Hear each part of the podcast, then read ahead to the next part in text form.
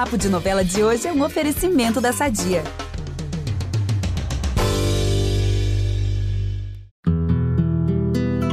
Onças são animais silvestres, indomáveis, mas pelo jeito podem se tornar relacionáveis caso lhe deem o espaço necessário.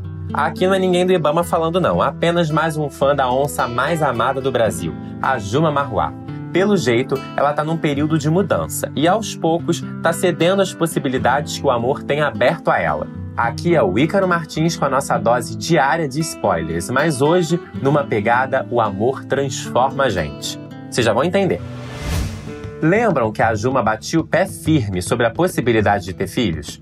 Bom, agora depois de uma conversa com o sogro, ela vai ter uma mudança. O José Leôncio também foi aprendendo a lidar com a nora e já entendeu que para se dar bem com o filho, ela tem que estar tá bem. De forma bem mansa, o Zé vai ter um papo com a Juma sobre o receio dela. O fazendeiro vai ser super sincero e vai dizer que sonha em ter uns marruazinhos correndo por aquelas terras. Mas a onça tem trauma. Ela cresceu sabendo que a mãe quase morreu de tanto sofrer pela morte dos três filhos que tinha. Mas o Zé vai dizer que ninguém fará nenhum mal a eles enquanto estiverem ali. A segurança na fala do fazendeiro é tanta que a Juma fica mexida e começa a cogitar a possibilidade. Mais tarde, em um papo com Jove, ela já se mostra mais aberta e diz que tá pronta para casar. Daquele jeito dela, claro, mas sim, ela topa subir ao altar com o amado.